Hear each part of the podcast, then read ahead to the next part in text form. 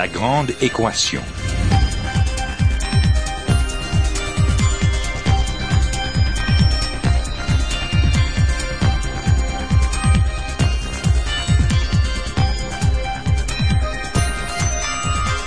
Ici Normand Mousseau, bienvenue à La Grande Équation, votre rendez-vous hebdomadaire avec la science. Cette semaine, les problématiques matérialistes des Lumières françaises.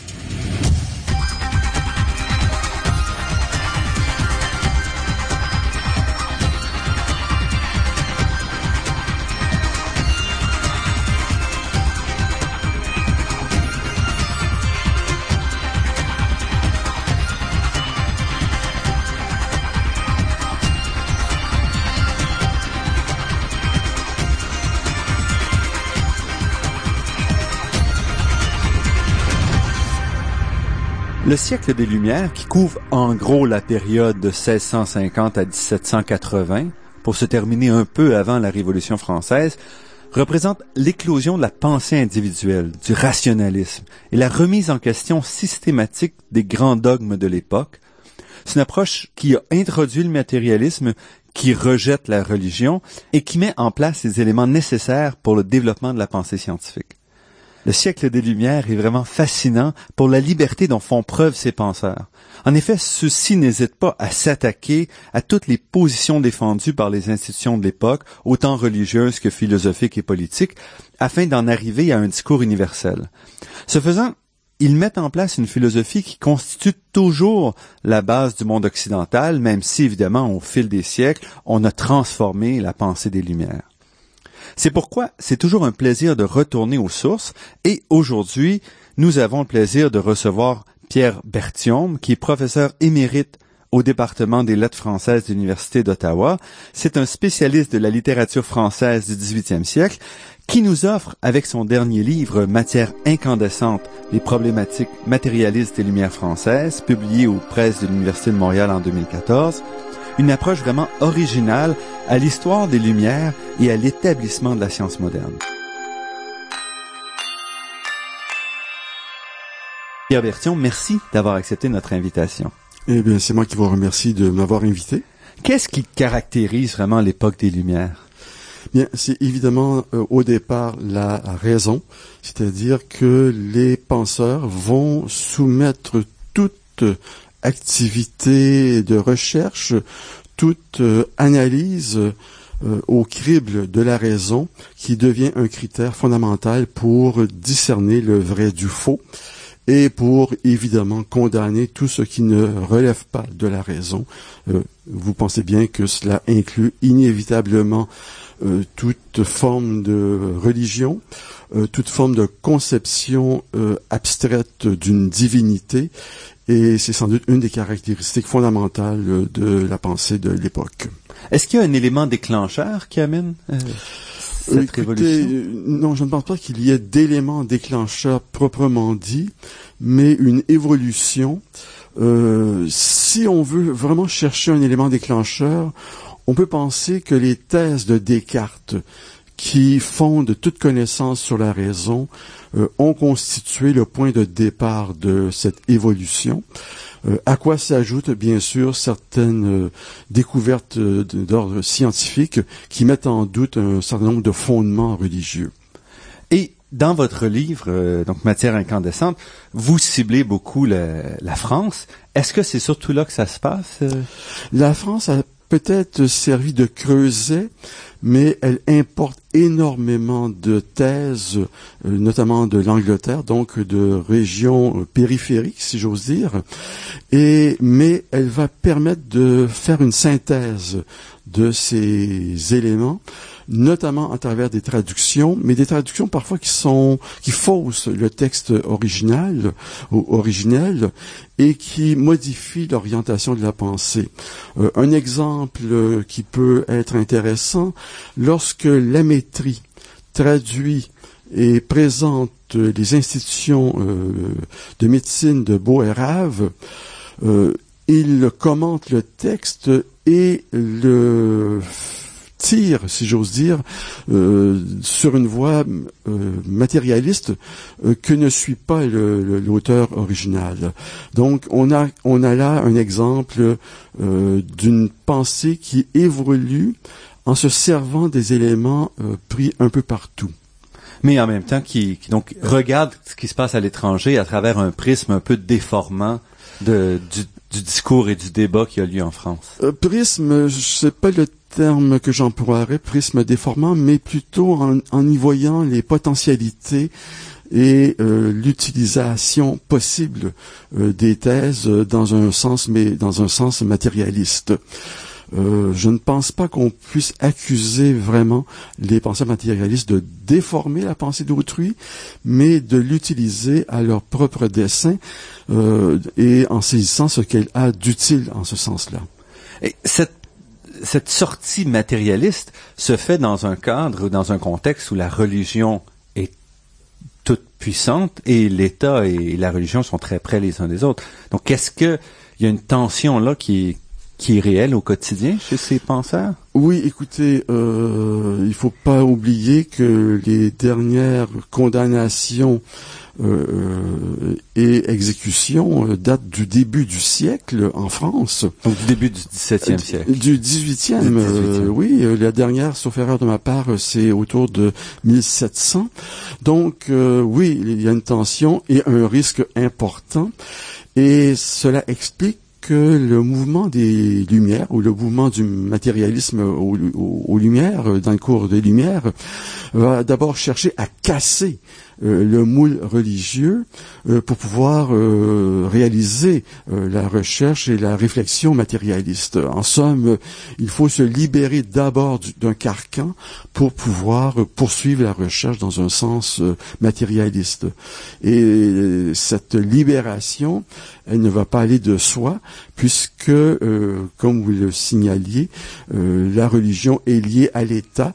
Euh, le pouvoir repose sur un droit divin, donc attaquer la religion, c'est aussi inexorablement, inévitablement, pardon, attaquer le pouvoir, et avec tous les risques que cela comporte.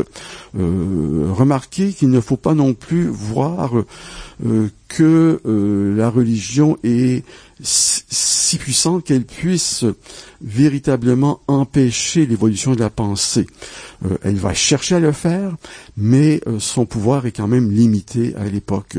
Sinon, on n'aurait pas eu le développement de la pensée matérialiste. Et vous citez vraiment de, nombreux auteurs dans votre livre, souvent des auteurs qu'on n'a pas l'occasion de, de, connaître vraiment aujourd'hui. Est-ce que ça impliquait beaucoup de gens ou est-ce que ce débat-là matérialiste se fait à l'intérieur d'un petit cercle plutôt fermé? Le cercle est relativement fermé, mais il implique quand même un certain nombre de penseurs euh, qui constituent une forme d'élite intellectuelle et qui vont influer sur la, pensée et l'opinion publique. Ça, il faut pas l'oublier.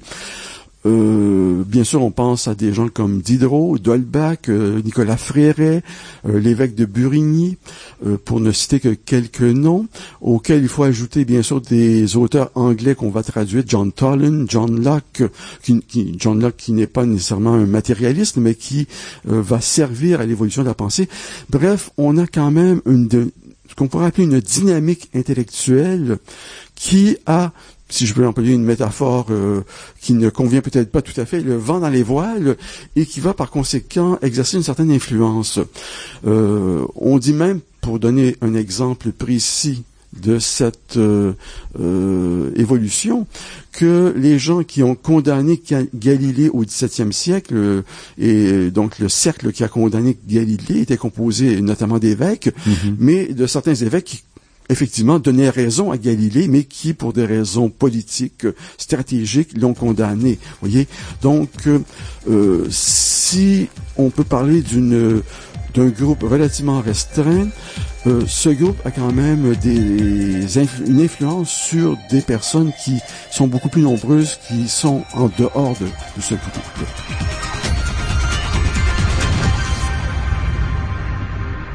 Ici Normand Mousseau, vous êtes à La Grande Équation et nous sommes en compagnie de Pierre Berthiaume qui nous parle de son dernier livre Matière incandescente, les problématiques matérialistes des Lumières françaises.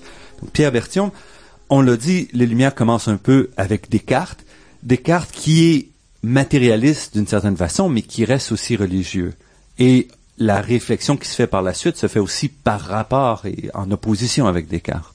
Oui, bon, enfin, là c'est sans doute une simplification de dire que Descartes est matérialiste, euh, puisqu'il est croyant, mais il n'en demeure pas moins qu'il opère une distinction euh, philosophique entre matière euh, immatérielle et matière matérielle, et qu'il conçoit un homme, un être humain, purement sous forme d'une machine euh, qui s'auto-alimente, qui s'auto-nourrit, qui s'auto-suffit à elle-même, euh, mais qui est euh, évidemment animée par une âme distincte de la matière.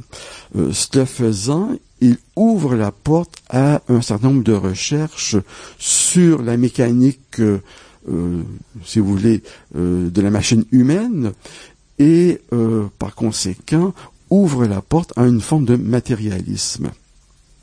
Et ce qu'on voit, ce que vous montrez dans votre livre, c'est que finalement, donc les matérialistes, quand ils discutent, ils ont essentiellement deux, deux défis. D'une certaine façon, c'est prendre prendre leur distance avec leur religion et même repousser l'existence de Dieu, et de l'autre côté, essayer de développer un modèle cohérent de, de l'univers sans Dieu. Oui. Alors là, évidemment, les deux euh, développements sont à la fois parallèles et complémentaires. Parallèles puisqu'il faut d'abord détruire ce que l'on appelait à l'époque chez les matérialistes les folies humaines, euh, donc tout ce qui empêche la réflexion et tout ce qui nuit à la recherche scientifique. Euh, mais en même temps, euh, on peut parler de complémentarité parce que si vous détruisez ce qui sert de fondement à l'existence des choses, la divinité euh, chrétienne, Dieu, euh, il faut quand même la remplacer, cette divinité, par autre chose. Il faut expliquer, par exemple, comment la matière se suffit à elle-même, comment on peut se passer d'un créateur, euh, d'un Dieu, d'une divinité à l'origine de l'univers. Et cela, donc, constitue, si vous voulez, les deux voies de recherche des matérialistes, négation de Dieu et son remplacement euh, par euh, une matière autosuffisante, autodynamique. Et ce qui est fascinant dans votre livre, c'est que vous montrez que, donc on parle d'ici il, y a près de 400 ans, 350 ans, on a déjà une approche à la lecture de la Bible extrêmement critique qui reprend ce, qu'on, ce que moi je pensais s'être fait plus au, au 19e siècle, par exemple. Oui, et, et le paradoxe euh, c'est que le point de départ de cette critique se trouve chez un catholique croyant, euh, fervent croyant, euh, Richard Simon, qui, parce que les protestants se fondaient beaucoup sur la Bible, les textes, a voulu montrer qu'il se fondait sur quelque chose de discutable, d'éminemment fragile. Donc, euh, Richard Simon, dans son Histoire critique de la Bible, 1678 pour être précis, va montrer que les textes bibliques sont euh, sujets à caution, euh, qu'en fait ils sont un assemblage de fragments, souvent incohérents sur le plan chronologique, incohérents sur le plan logique, euh, et qu'il faut donc par conséquent se fier plutôt à la tradition de l'Église catholique. Parce que c'est vraiment la, la, différence entre le monde protestant et le monde catholique, ou dans le monde catholique, en fait, en principe, le croyant de base n'a pas accès à la Bible, il doit passer par l'interprétation de l'Église. Voilà, euh, effectivement, Luther euh, et le luthérisme euh, marquent le retour à la lecture de la Bible. tout protestant, tout réformé doit lire ce texte sacré, le connaître, le méditer. Et donc euh, Richard, euh, Richard Simon va chercher à montrer qu'ils ont tort et à fonder euh, davantage la tradition de l'Église et, montrer que les catholiques, les chrétiens doivent se fier à l'Église qui est l'interprétatrice des textes sacrés. Mais euh, ce faisant, il donne évidemment des armes à ceux qui, euh, qui vont vouloir critiquer la Bible. Et euh, Bossuet ne se trompe pas, ne s'y trompe pas, et il va interdire la lecture des textes de, Richard Simon, l'histoire critique de l'Ancien Testament et l'histoire critique du Nouveau Testament, conscient qu'il est que voilà une arme redoutable contre les chrétiens. à ces textes de Simon, il faut ajouter aussi bien sûr les travaux de Thomas Hobbes, euh, notamment dans le Léviathan, c'est un peu à la même époque. Hobbes, lui aussi, euh, dans une perspective cette fois-là carrément athéiste, va montrer que la Bible est tout sauf un texte sûr, qu'elle a subi des transformations au cours des âges, qu'elle est incohérente, qu'elle est chronologiquement euh, inacceptable et que par conséquent la révélation, euh, donc ce par quoi Dieu s'est fait connaître, euh, est une supercherie et que l'on ne peut pas se fier au texte sacré pour euh, fonder une croyance quelconque en une divinité quelconque. Et là, on va s'attaquer à toutes sortes de, de, de points essentiels, si on veut, à la religion, les miracles, la Trinité, etc. Oui, alors là, euh, la rationalité va jouer à plein. On pourrait résumer sans doute la stratégie ou le mode de pensée ou l'idéologie, pour employer un terme plus moderne, euh, des matérialistes à une rationalité euh, absolue. Ce qui n'est pas rationnel est forcément erroné.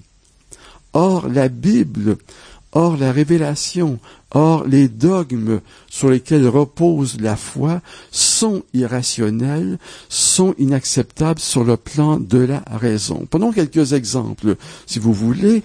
Par exemple, imaginez un infini en trois personnes est évidemment, sur le plan philosophique, sur le plan de la raison, une aberration. Parce que si vous divisez l'infini, en trois personnes, d'une part, comment trois infinis peuvent-ils coexister puisque chaque infini occupe en principe tout l'espace possible?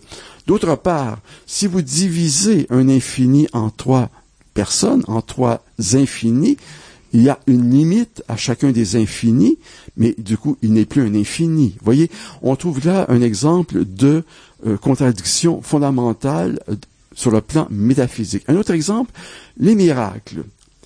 Un miracle implique que Dieu modifie le cours normal des choses, c'est-à-dire le cours qu'il a lui-même imposé au cosmos pour justement créer un miracle. En somme, on aurait un Dieu qui se contredirait lui-même à la fois sur le plan de son activité. D'un côté, il pose des lois immuables qui expliquent le fonctionnement du cosmos, et de l'autre côté, il brise ces lois, euh, ce qui est tout de même un peu gênant. D'autre part, une telle activité, faire des lois, les modifier, implique un changement de volonté. Or, est-ce qu'un infini, dans sa perfection, peut modifier sa volonté. S'il change, l'infini ne peut changer que au mieux pour être semblable à lui-même, mais au pire, il peut changer uniquement pour être moins bien.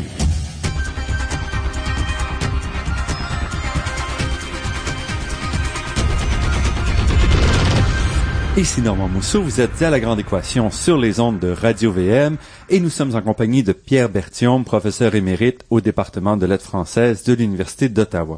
Donc, on arrive ici justement à ce qui gouverne euh, le, le monde. Si c'est pas Dieu, il faut que ce soit quelque chose d'autre.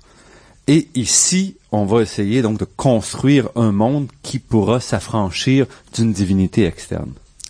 Oui, et là, euh, on voit le rôle de la science à plusieurs niveaux.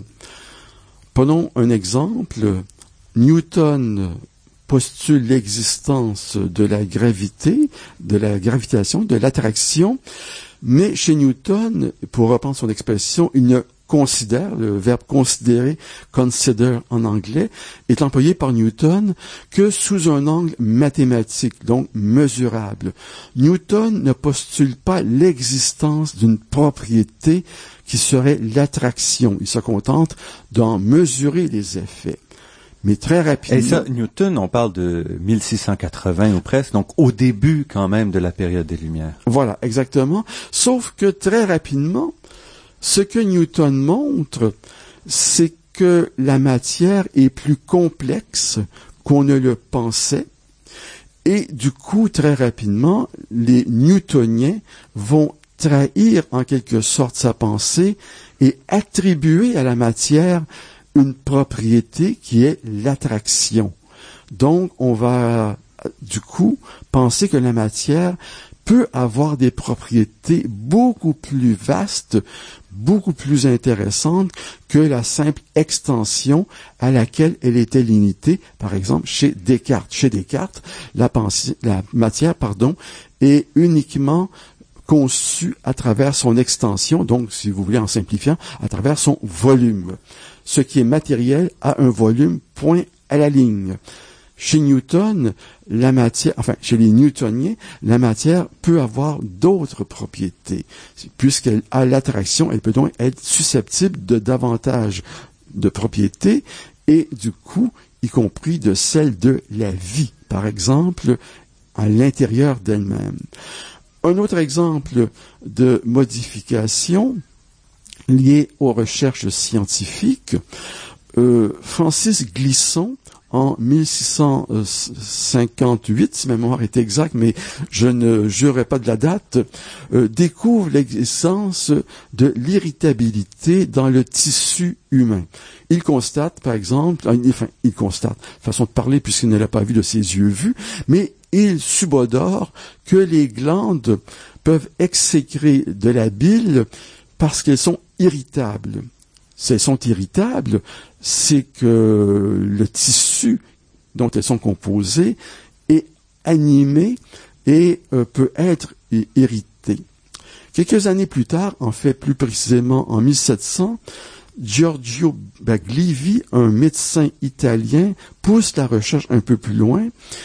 Euh, un peu comme Newton et la pomme qu'on lui attribue, euh, va prendre conscience d'un phénomène que beaucoup de gens avaient observé sans en tirer toutes les conséquences. Le phénomène, pensez qu'à l'époque, on exécute en guillotinant euh, à la hache euh, les condamnés mhm. et on avait constaté que une fois la tête décapitée, une fois la tête enlevée, le corps continuait, le corps, le corps de, de l'homme ou de la femme euh, décapitée continuait à s'agiter. Les muscles s'agitaient et on devait même les attacher pour éviter qu'ils se mettent à courir.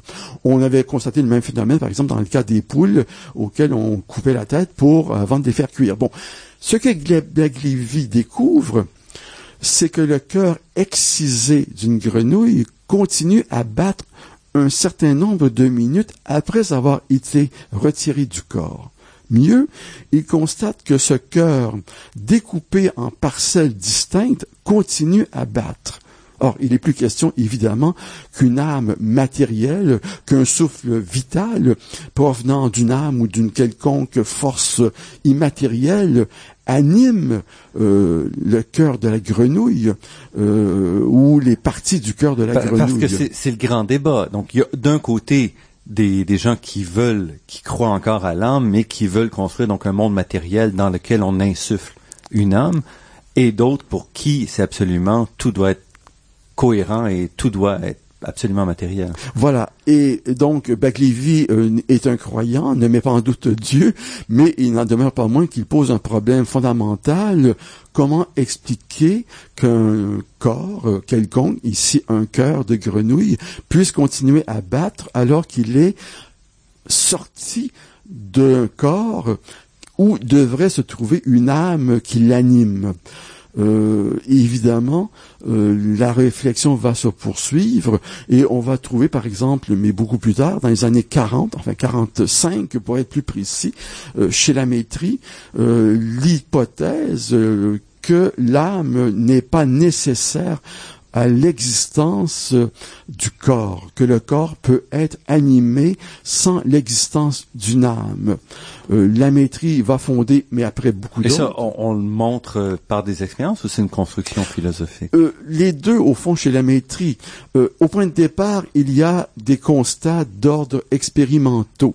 La maîtrise, après beaucoup d'autres euh, observateurs, constate que, par exemple, même en ligaturant euh, une partie, une partie, euh, du corps, euh, celui-ci continue à avoir des sensations ou à pouvoir bouger. Par conséquent, l'âme ne peut plus exercer son influence et pourtant le corps poursuit son activité. Donc, ou encore, euh, il va constater de façon beaucoup plus simple, ce que tout le monde pouvait observer, euh, que l'âme serait euh, troublée, par exemple, par la consommation d'opium ou de café ou d'alcool.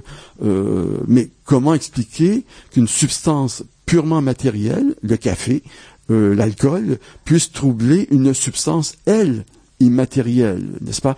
La Qui jonction, pardon? Qui est l'âme, qui est la voilà, personnalité. donc la jonction entre deux substances, une matérielle et l'autre immatérielle, est impensable. Euh, L'âme ne devrait pas être troublée par l'alcool ingurgité dans le, par le corps et euh, évacué ensuite euh, par la vessie. voyez? Donc, euh, la maîtrise constate que l'âme, si elle est troublée, euh, elle a forcément un contact, et pour avoir un contact, il faut qu'elle soit matérielle. Voilà l'aspect, si vous voulez, observation concrète, mais la maîtrise va, puisqu'il n'est pas capable d'expliquer les phénomènes cervicaux, les phénomènes de conscience, va spéculer et là inventer euh, un certain nombre d'hypothèses qui sont invérifiables. Restez avec nous, notre entretien avec Pierre Berthiaume se poursuit après cette pause.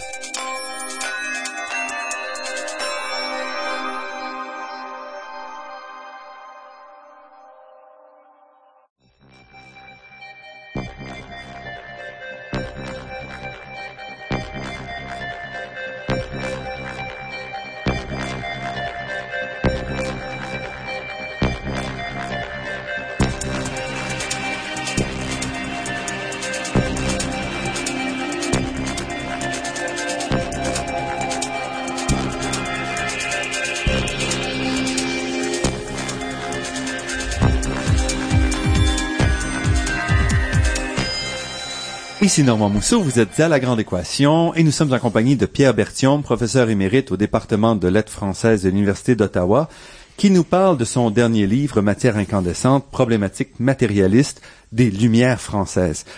Une bonne partie de la discussion va aussi porter sur la capacité de l'univers à s'organiser. Et là, ça se passe en même temps qu'on développe les statistiques, les probabilités. Oui, alors écoutez, là c'est un élément fondamental. On peut bien croire que l'univers puisse être une construction euh, sans l'intervention de Dieu, mais l'univers tel qu'on le connaît, avec son harmonie, son organisation, sa structure, euh, on se demande bien sûr comment les choses ont pu s'organiser de telle sorte qu'elles puissent se fonctionner comme elles fonctionnent. Prenons un exemple très très simple. Euh, on a pour répondre à la question de l'organisation de l'univers euh, différentes possibilités, mais vous avez mis le doigt sur la plus importante, euh, celle des probabilités. Le terme euh, est un néologisme pour l'époque, puisque un anachronisme, pardon, pour l'époque, puisque le terme va apparaître plus tard. Mais dans l'autre monde, dans la deuxième moitié du XVIIe siècle, Cyrano de Bergerac va poser le problème de façon très claire. Il constate qu'en jouant avec 3D, on arrive inexorablement, inévitablement, à euh, des chiffres qui oscillent entre 3 et 18, puisqu'il y a 1, 2, 3, jusqu'à 6 points euh, sur euh, les surfaces d'un dé. Par conséquent, il en déduit que en lançant les dés, on va forcément tomber sur un des chiffres entre 3 et 18. Il en déduit par conséquent qu'on peut imaginer l'univers construit sur le même principe. Supposons que l'univers est bâti d'atomes. En lançant ces atomes dans le vide, ils vont s'agglomérer et produire par exemple un chêne, produire une fleur, un chien, un ours, un homme, ou des combinaisons inviables qui vont forcément disparaître, puisqu'elles sont inviables. Donc, la théorie de Cyrano de Bergerac, euh, qui, vous le reconnaissez sans doute, est un des personnages euh, mis en scène par un auteur dramatique de la fin du 19e siècle. Edmond Rostand. Voilà. Et donc, euh, l'homme a existé. C'était un libertin, un penseur libre, un libre penseur. Et donc, euh, Cyrano de Bergerac jette les bases euh, de la, des probabilités. Le problème avec Cyrano de Bergerac, c'est qu'il n'a pas une conception du temps suffisamment grande, vaste, pour autoriser ces combinaisons. Et puis, en plus, il imagine des combinaisons déjà toutes faites. Un chêne, un chien, un ours, un homme, une fleur. Or, évidemment, c'est pas possible. Il faut attendre l'évolution de la pensée et la découverte de l'infinité du temps pour qu'on puisse commencer à concevoir que des combinaisons vont d'abord s'organiser pour constituer des corps simples, ensuite des corps de plus en plus complexes, jusqu'à des combinaisons qui vont euh, s'épanouir dans des créatures euh, qui vont être, par exemple, des pierres, des végétaux, des animaux et ultimement l'être humain. Mais pour en arriver là, il faut élargir la perspective temporelle euh, dans une perspective infinie, euh, ce qui est au départ impensable.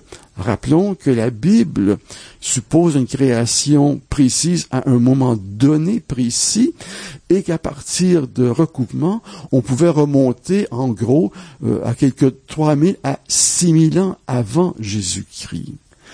Or, on découvre à l'époque des euh, coquillages et un certain Buffon constate deux choses. Premièrement, que les coquillages sont extrêmement nombreux et qu'il a fallu un temps infiniment long pour qu'ils puissent évoluer, vivre, mourir et euh, former des euh, coquillages qui vont s'accumuler. Première observation, donc, il faut un temps plus long que les fameux 3 à 6 000 ans. En outre, juste parce que on peut quand même évaluer un peu la, géologie et à quel point on peut recouvrir ces sédiments-là. Voilà.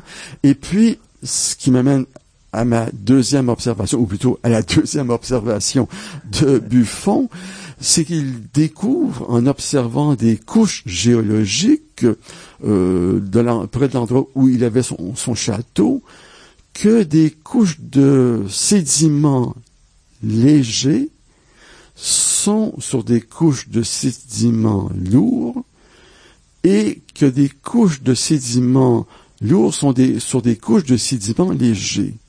Or, évidemment, par le simple jeu de la gravité, il faudrait que les couches de sédiments plus lourds soient toujours plus bas que les couches de sédiments légers. Or, ce n'est pas le cas. Il a donc fallu au moins plusieurs inondations, plusieurs déluges pour que des couches de sédiments lourds soient sur des couches de sédiments légers. Ah, la Bible n'en prévoit qu'un.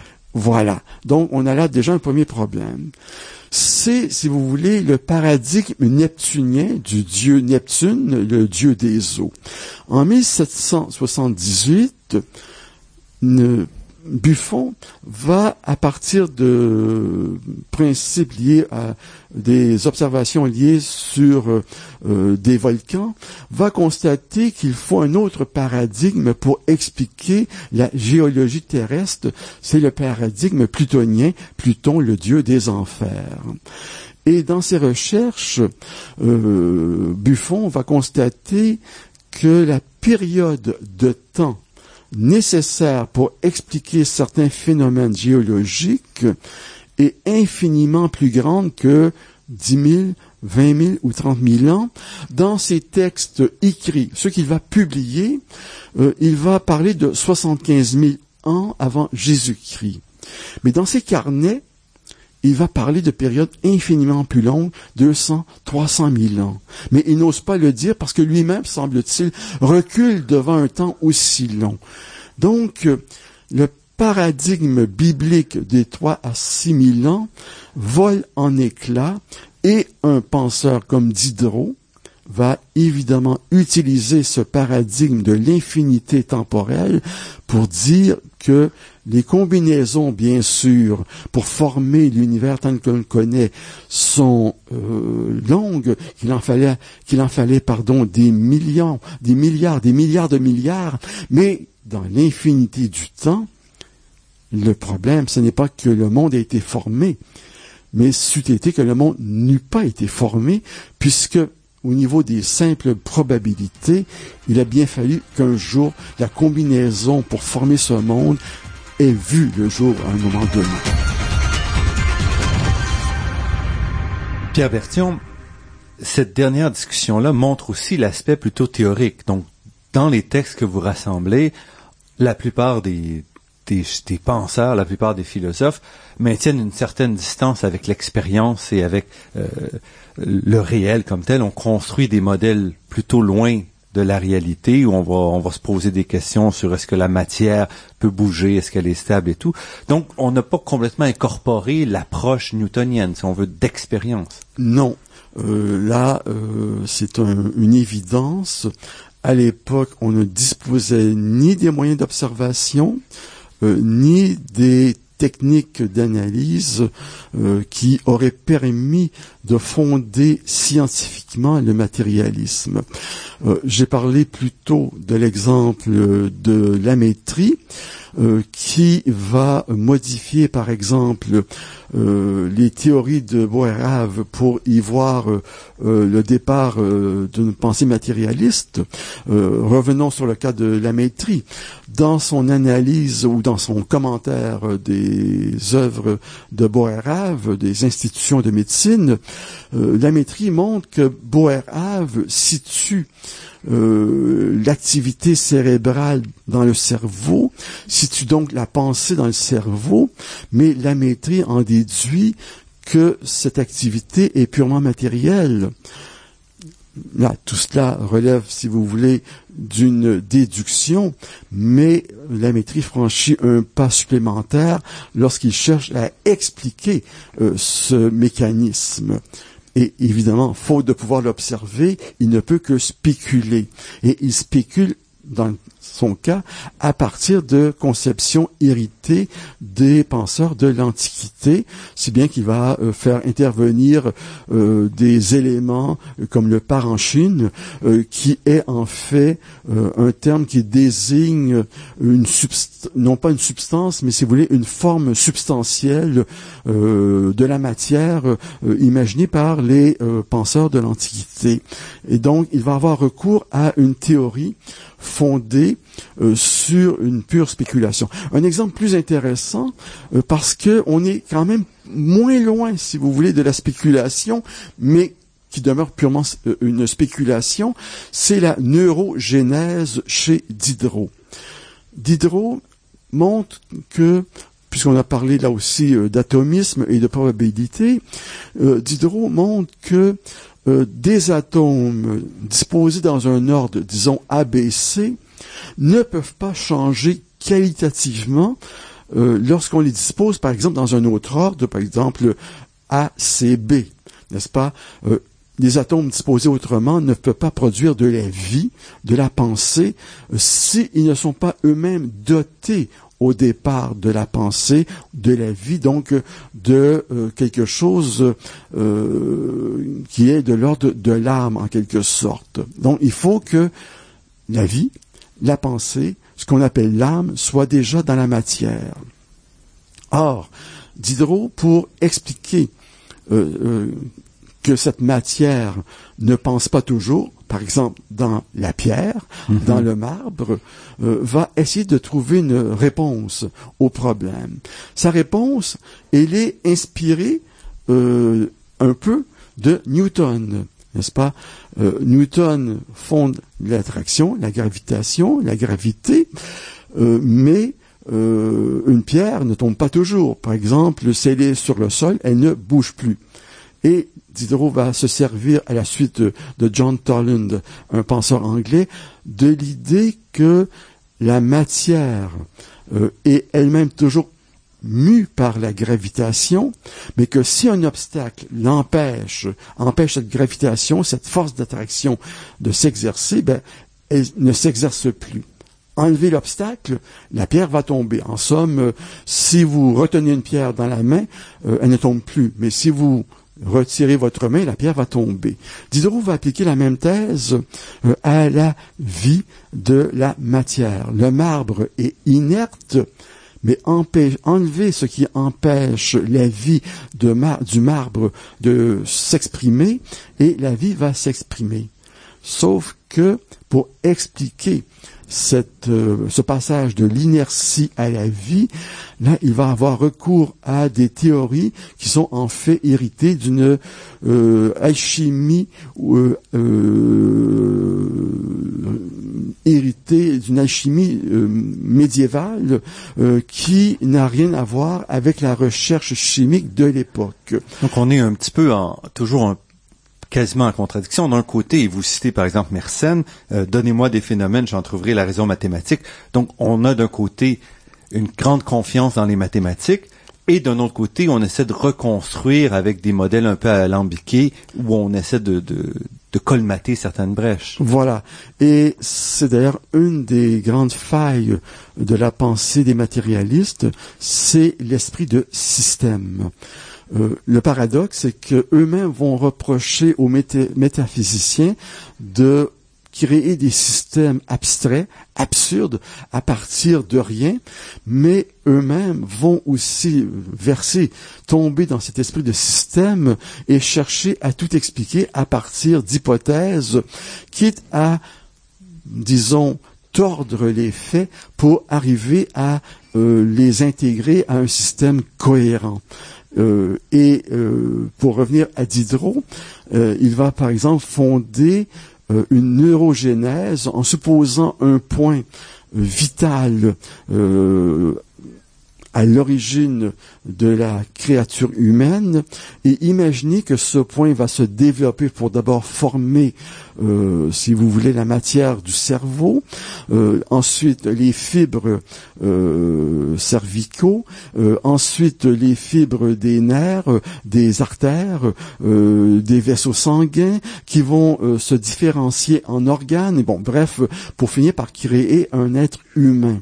Oui, donc cette neurogénèse euh, pour euh, embryologie euh, va reposer évidemment sur aucune observation, mais va servir à Diderot à expliquer pourquoi l'être humain est ce qu'il est. Vous voyez, on a quelqu'un qui tout en se fondant euh, sur euh, certains apports scientifiques, euh, va spéculer et imaginer ce qu'il ne peut pas observer. Et donc Diderot, on parle, c'est quand même à la fin de cette période-là. Où est-ce qu'on en est en 1780 Est-ce que les matérialistes ont transformé la société ou est-ce qu'il reste encore très très en marge? Si on se fie aux condamnations virulentes auxquels euh, ont eu lieu les ouvrages qui ont été publiés par les matérialistes, on peut à la fois dire que la bataille n'est pas gagnée, mais on peut aussi penser que la réaction des opposants est un peu tardive. Euh, rappelons que lorsque la euh, pardon, lorsque Dolbach publie le système de la nature en 1770, euh, il va provoquer une réaction très très vive de la part des euh, opposants, donc essentiellement les croyants, euh, qui vont obtenir la condamnation de l'œuvre, ainsi que la condamnation de différentes, différents autres textes en même temps. On assiste donc à une riposte, à une violente riposte, mais la riposte ne va pas plus loin que l'interdiction des ouvrages. Un siècle plus tôt, Dolbach, Diderot, Voltaire, enfin tous ces gens se seraient retrouvés euh, sur un bûcher. Euh, on condamne les ouvrages, mais les ouvrages ont déjà été publiés, ils sont lus, ils sont distribués, et des éditeurs en dehors de la France en Hollande, euh, ou encore même des éditeurs à l'intérieur de la France avec une fausse adresse éditoriale. Mm-hmm. Euh, il s'est publié à Paris, mais on va indiquer Bruxelles, on va indiquer Londres euh, pour déjouer la censure. Donc, des éditeurs vont continuer à faire connaître les ouvrages qui vont circuler et en fait cette condamnation marque en réalité l'impuissance à arrêter une pensée qui est de plus en plus développée, euh, qui se retrouve de plus en plus euh, dans les lectures des gens. Et je pense qu'il y a aussi un autre phénomène important qui joue à l'époque, c'est que on assiste à une évolution du lectorat.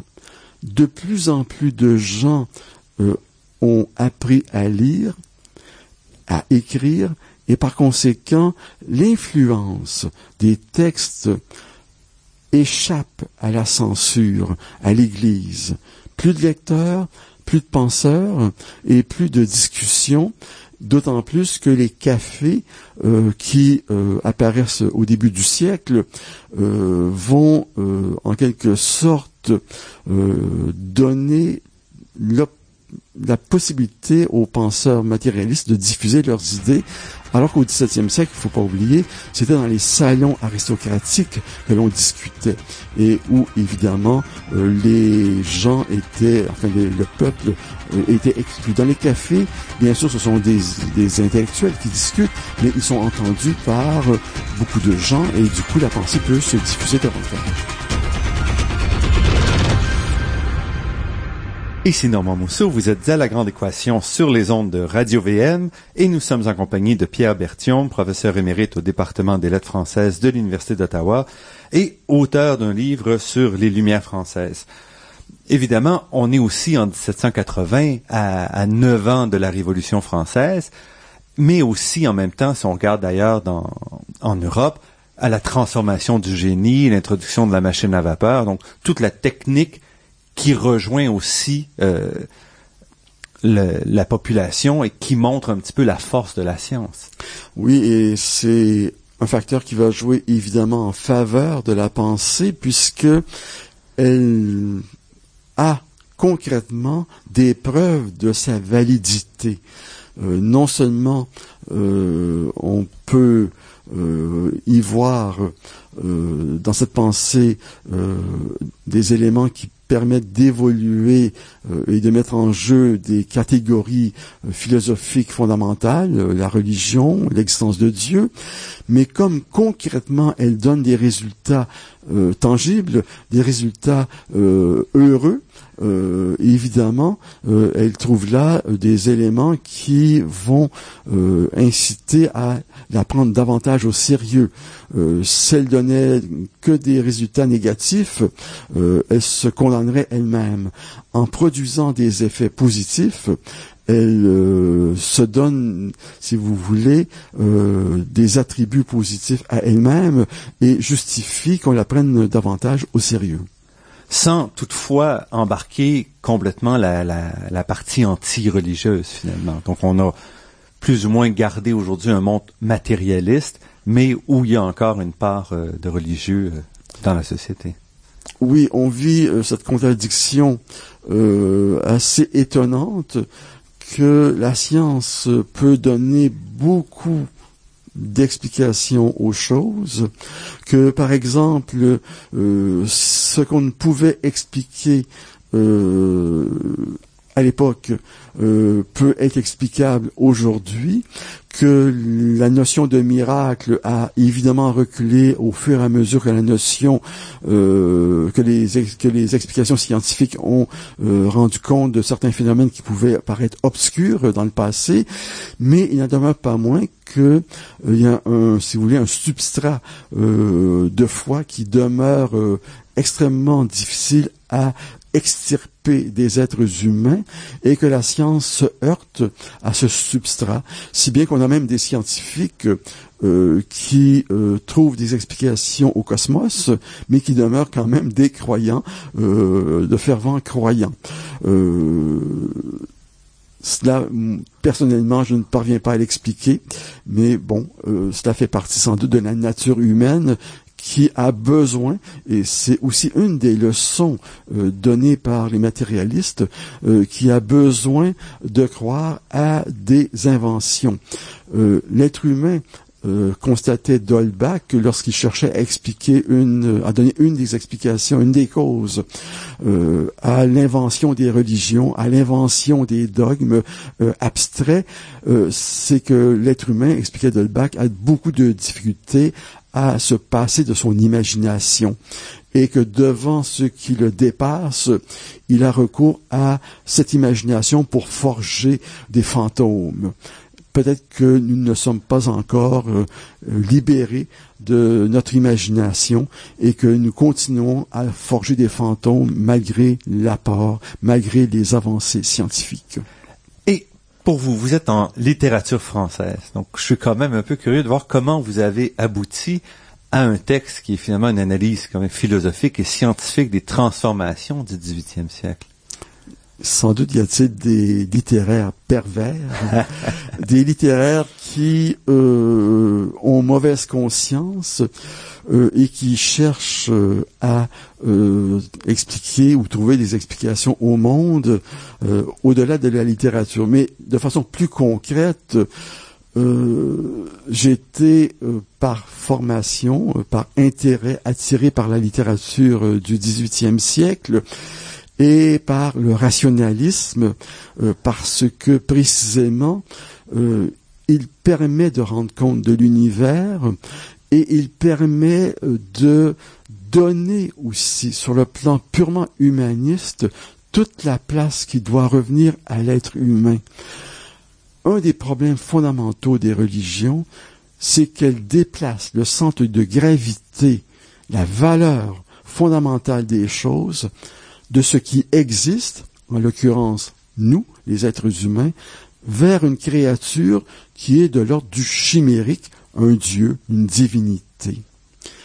Les écrivains, les penseurs du XVIIIe siècle ont recentré, ont su recentrer cette, ce champ de gravité au cœur même de ce qui compte.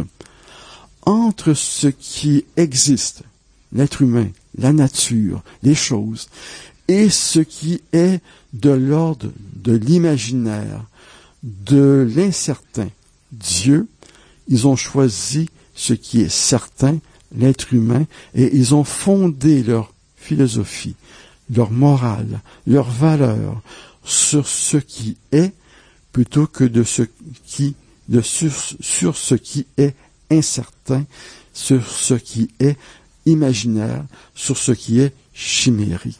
comprendre la révolution, les, les, Lumières françaises, c'est aussi à ce moment-là comprendre la transformation de la littérature qui se produit au 18e siècle, 19e siècle, entre autres en France.